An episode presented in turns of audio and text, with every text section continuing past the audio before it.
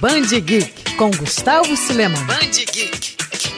Ao longo de 80 anos, o Superman passou por muitas fases. E claro, teve diversas versões e os mais variados uniformes. É bem verdade que o conceito de multiverso, tão adorado pela DC, acabou favorecendo nessa diversidade. A gente poderia ficar horas e horas falando sobre esses Supermans diferentes, tanto do hippie como o Superman Lanterna Verde. Mas entre tantos, um acabou cativando o carinho dos fãs: o Superman de Entre a Foice e o Martelo, mais conhecido como Superman Soviético, criado por Mark Millar e Dave Johnson para a Mini Red Sun de 2003, neste mundo, também conhecido como Terra 30, o último filho de Krypton, não caiu no interior dos Estados Unidos, e sim na União Soviética de Stalin, se tornando assim a principal arma e propaganda do regime, que acabou se tornando a principal potência da Terra. Essa pequena alteração na origem do Homem de Aço acabou alterando todos os personagens que girou em torno do herói. Por exemplo, nessa realidade, Batman é o homem mais procurado da União Soviética, um vigilante amargurado pela morte dos pais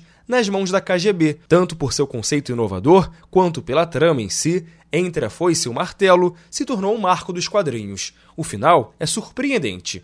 O sucesso foi tão grande que agora a Mini vai se tornar um longa animado que será lançado ainda esse ano.